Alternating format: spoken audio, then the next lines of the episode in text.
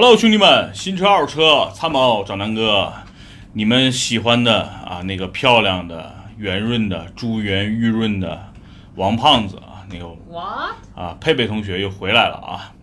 前段时间呢，佩佩因为这个感冒了，发烧了是吧？嗯。然后呢，缺席了几天音频，大家都很关心你，所以你必须先跟大家说一声啊，你要先道个歉。因为你你因为你个人的原因，对吧？你缺席了几期音频，大家都很想念你，所以你要对得起这帮兄弟们。好，对，确实是因为我个人的原因，然后让大家很久没有见到我，很抱歉。对我以后会尽量不生病、不感冒。对，佩佩的这次感冒呢，其实跟大家可以分享一下，就是因为夏天了嘛，呃，估计很多人也容易犯这种的问题啊。他他是怎么感冒的？跟您说一下啊。那天呢，就是我们出去拍车啊，那天在烈日炎炎之下，整个北京的室内温度啊，就是室外温度，应该是在三十六度到三十八度左右，六四十了。地表的温度应该是超过四十度了。然后呢地，地表温度最高那两天是到了六十度。对我们两个呢，就是两个车，一个一九零，一个叉 C 六零，把空调基本上开到最大，车里基本上感觉不到特别凉，只是感觉有风在吹。然后呢，又在这个路上晒了一段时间。我们总共拍摄差不多花了两个多小时。然后呢，佩佩和我们的牛鞭同学呢，就一直在外边站着。然后，啊，因为确实很热啊，那说明我的身体还是很牛逼的，对吧？我又说又拍，然后呢又又折腾，然后回到公司，因为公司空调还是挺凉的嘛。然后就就这样，估计是一冷一热回来呢，他们也比较急，喝了点冷饮。因为我公司冰箱里常备一些什么，他佩佩自己买的什么苏打水啊，老牛鞭呢，基本上就是可乐、雪碧啊这种比较土、特别接地气儿的饮料。然后喝完之后，牛鞭因为是畜生嘛，所以他身体好的就根本没办法，你知道吗？牛鞭就是爬珠峰，估计对吧？一人就能上去了。那佩佩呢？哎呀，这个富贵嘛，是吧？现在还没好好利索呢。回家当天晚上就第二天就蔫儿了，然后第二天晚上就发烧了。呃，所以呢，这这这里边也奉劝大家，就是尤其夏天，就是吃东西一定要注意。你这属于肠肠胃感冒吗？不属于，那属于中暑了不就是单纯的一冷一热。啊！对，这属于因为你于想，我最开始从公司走，公司温度可能也就二十五、二十三这样的。对公司开着空调，差不多二十五六度吧。然后我啊下去到一九零，一九零这个一直在暴晒嘛。对我一开车门最少就得有四十度。因为那个车起码还是一个白色的车，还好一点。对如果是原来我黑的汉兰达，估计里边 至少四十度。我估计放几个鸡蛋，孵个几天能出小鸡崽儿。对，然后那个座椅也是滚烫的，哇！没错，没错。所以这夏天啊，我觉得就是一个是奉劝大家，真的是要注意别一冷一热，尤其开车也也一样啊，就是。呃，给大家提，跟大家说一个小技巧，真的，夏天可能你会长时间开车，长时间开车呢，也你也会一直开着空调啊。这这个时候，尤其是些老车，车比较老的，你内外循环一定要注意一点儿，就不能一直是内循环，也不能一直是外循环。这样的话，呃，就是对车内的空气的流通性要得到一个保障。尤其一直内循环的话，很危险。如果说你的发动机渗油，或者有一些这个这个汽油渗出来，那个汽油味儿就随着空调一起喷到驾驶舱里了，挺危险的啊，很容易让人这个这个啊，叫做这叫什么呀？晕目眩。没错，没错，所以这个也要注意。第二呢，如果是新车啊，那那不会出现这种什么所谓的废气进到车内的情况。但是大部分车主一定要注意，偶尔的时候要开窗，大概哪哪怕你开个十几秒、二十秒，偶尔让外边的空气进来一些，就是让整个车内的空气有一些流通性，我觉得会好一点。所以这是夏天开车空调跟这个一冷一热的，尤其是这个冷饮的这些东西。如果你的身体能像我们牛鞭一样，跟牲口一样，那无所谓，你爱爱怎么吃怎么吃。那中国人的习惯饮食习惯跟美国人毕竟不一样，所以中国人吃一些冷的，其实整个身体还是有一些应激反应的。所以你看，大部分一些夏天的肠胃炎啊、肠胃感冒啊，啊，还是大部分都是因为这个呃一冷一热造成的。暂停。所以呢，就是一冷一热的时候，也注意不要喝太冷的饮料，对吧？嗯，那既然说到了夏天，咱们也说一说夏天里边啊，这个开车要有一些注意事项。一个呢，刚才说了，就是你开空调内外循环的这个切换要注意。第二呢，偶尔要给这个车打开窗户透透气啊，这是对驾驶安全得到的一个特别好的一个保障啊。第二个呢，就是夏天的车里边，刚才我们配牌聊呢，就是车里不能放哪些东西啊。从常规意义上说呢，其实你车里放一些东西是没什么问题，但是有一些东西是在高温情况下会发生一些反应的啊。比如说大家能够想到最明显的就是香水。充电宝啊，充电宝，充电宝其实还好，大部分充电宝的耐高温性基本上都是在一百度左右了，所以基本上车内的充电宝，嗯，车再热也就是六七十度的一个一个热量，所以充电宝还好啊。但是我建议大家也尽量别放在明面上，被太阳直晒，比如放在这个手套箱里啊，基本上没什么大问题的。比如香水这个东西，真的是一第一易挥发，第二大部分香水里边酒精含量还挺高的，如果温度过高，其实香水是一个。呃，有可能是一个所谓潜在的威胁，有点像一个定时炸弹。第二呢，这个香水呢，嗯，不知道大家买的是不是特别高档的，或者是这个，比如说你花了很高档的钱买的是一个比较廉价的香水，那这个香水里边有一些有害物质啊，比如甲醛之类的啊，肯定就是在高温下就会挥发出来了。所以这是一个我觉得要规避的，就是夏天注意香水的一个一个摆放。第二呢，大家说瓶装水。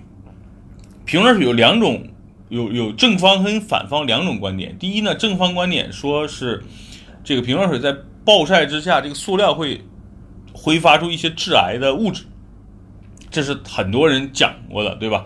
第二呢，瓶瓶装水呢会在什么特定的情况下变成一个反光镜，会容易让车内引起自燃。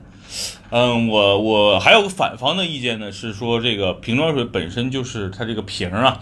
就是本身是耐高温的一种瓶，不是耐高温，是能够在正常的一个温度下，啊，保持水质不会吸出一些有害物质的一种一种啊啊瓶嘛，对吧？所以它不会。但是这两方面，我我们虽然没有查相关资料，但是其实各个电视台每年都有相关的说法。这两种说法每个电视台都有，我觉得就宁可信其有，不可信其无吧，那就就当它有吧。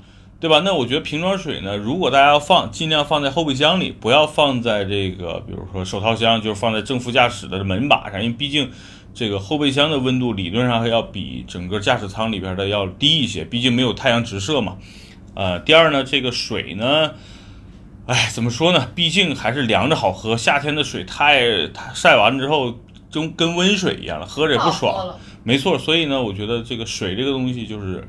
每次上车之前，大家记得从家里带一点，或者从公司买一点，对吧？或者路上买一点就好了，不要经常车里备一些水。如果备，就建议大家备那种大桶的。然后这种大桶水呢，有应急作用，比如说有的时候，哎，你玻璃水没了啊，有的时候这个这个这开开锅了，所以这个水还是有用的。所以车里要备一些水，但是不一定是喝的啊。哎，那我有没有什么好一点防止开锅的办法呢？嗯，现在大部分的新车买的新车不会开锅了。以前那种开锅是因为原来老车确实各个方面差点意思，所以呢，就是经常你看现在原来经常在路上看有有车开锅了，现在你基本上两千年以后的车吧，基本上不会出现开锅这种状况，只不过有的提示啊冷却液什么温度过高，嗯，注意一下就行了。所以呢，我觉得这个这个夏天车里是要备点水，但是如果说你的比如瓶装水经常被晒。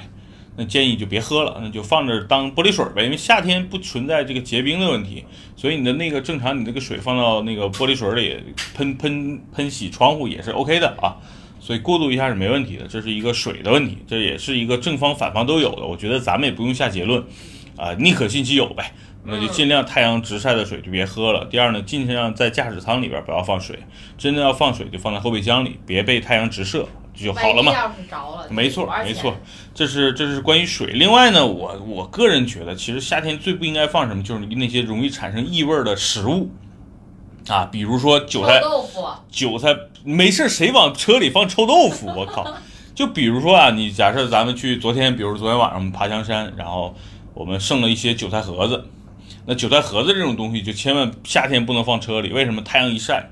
韭菜这个味儿啪就出来了，然后这个味儿很难去掉，所以比如说你开个大奔啊，奔驰 S 四百，对吧？你你一进你车里，感觉浓浓的韭菜臭味儿，那对吧？给人的感觉太差了。所以真的像这种产容易产生异味的食品，比如说韭菜馅儿的饺子啊，韭菜馅儿的包子啊，韭菜馅儿的韭菜盒子啊，包括一些大蒜类的包括一些容易产生异味的，比如说羊肉类的啊，这些东西尽量在夏天不要往车里边放，尤其打包的时候也一定要注意放在后备箱，然后赶紧拿走啊。对，比如说一些有容易产生异味的水果啊，榴莲，对吧？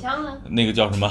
跟榴莲长得很像，那个叫什么？什么菠萝蜜是吧？菠萝蜜没有味儿啊，有味儿的那个东西，太阳一晒也能出来跟榴莲差不多的味道。我闻着都挺好，所以这种东西大家一定要注意啊！我觉得夏天一些 容易腐败的食物也不要放，比如西瓜，因为西瓜本身就特别容易坏，你放到车里，因为车里一热，你可能不用多长时间，这西瓜就就就有那种霉味儿了。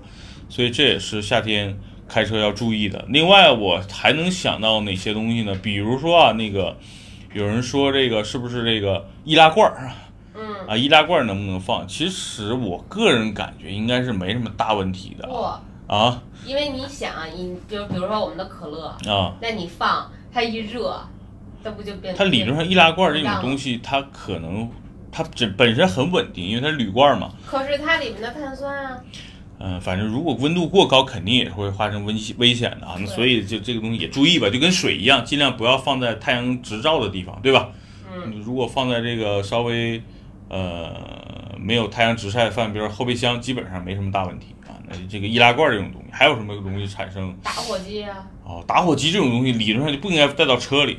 你本身开车就不允许抽烟，对不对？抽烟其实是违法的，违反交通规则。如果被警察抓着是要是要扣分的。嗯。所以这是一个违法行为。那打火机这种东西千万不要往车里放，这就是，对吧？你你你放自己车里小定时炸弹嘛。太阳一热，那打火机尤其现在很便宜，一块钱一个。嗯。那太阳一晒，砰一炸，又里边都是那种类似甲烷啊、乙乙烷啊什么的，那一一点就着嘛。所以这种东西千万禁止，不能往车里放。其他现在天其实大家注意一下就好了。因为开车其实主要还是因为高温嘛，对吧？所以大家出门之前一定要检查车。第二呢，就是检查空调。空调是夏天不制冷的话也很麻烦。所以这个东西就是空调很简单。如果你空调不制冷，是不是两个原因啊？一个是类似氟利昂这种制冷剂是不是缺了？因为一般开个三五年的车，这个制冷剂都会稍微有点损耗。那这个很简单，买制冷剂去修理厂去补上就完了，很便宜，几百块钱，一两百块钱就能搞定。那还有一种情况就是大家那个水箱前面有个水箱罩啊，那那是整个车进气的一个一个罩，那个东西如果上面脏了糊满了，比如说夏天的柳絮啊，到了现在那个通风不好，那整个空调就不制冷，也是一个原因。所以这两方面吧，就大家也要检查一下空调的夏天的一个一个工作状态。如果说它不制冷了，那夏天你就有的受了。当当年我第一辆车啊，这个一个老捷达，真的就是空调不良。然后当时我对车什么都不懂，我也不知道哪儿坏了，我也不知道这个这个车修这个车是不是很贵，所以当时跟傻逼一样的也不去修，然后就夏天开着窗户开，啊，整个地表四十度，老子车里也四十度，就感觉哇操！但是当时开车真的是有热情啊，对吧？手手动挡的捷达真的开起来就我就感觉那就是我的法拉利哈。谁也跑不过你。红绿灯起步，基本上也没人跟跟我跑，也没人搭理我。一看这傻逼，对吧？这个窗户也不摇起来，跟二逼似的，都不搭理我。但是我就觉得，哎呀，我红绿灯起步是最快的，一档地脚地板油，对吧？一点六的捷达还是挺猛的。对啊，所以这当年也犯下了一些年少无知的错误啊。但是我觉得没必要，大家一定要注意，夏天空调一定得凉，不凉的话，你开车是一个太难受的一个感受了啊。另外呢，给大家支个招啊，就是因为很多稍微配置低一点的车后排是没有空调出风口的，然后呢，你前面空调开的再再大，它吹到后排还是挺慢的。我建议大家在车里边装一个那种小风扇，啊，就是那种就是很廉价的，能够接 USB 那种小风扇。这样的话，你把这个小风扇呢放在啊，比如说你的这个手套箱上啊，扶手箱上，然后呢，让这个冷空气。能够快速的吹到后边也是个好方法，很很便宜的方式，比如几十块钱，能够解决你汽车后排没有空调出风口的一个尴尬，我觉得也挺好。因为尤其后排有的时候可能坐的都是父母一家人出去，啊，你在前排跟你媳妇儿对吧，爽了凉凉快快的，后排的父母还是很闷热的，所以呢，弄一个几十块钱，弄一个这种小风扇还是挺管用的。啊，这就是今天跟大家聊聊夏天啊。第一呢，不能像佩佩这样动不动就感冒发烧，然后这个缺席大家的音频，对吧？第二呢，就是开车夏天要注意的一些注意事项吧。好吧，那咱们今天就简单聊到这儿，然后希望能够对大家有所帮助吧。也希望佩佩能够赶紧痊愈，好吧？那就今天就到这儿，拜拜。拜拜。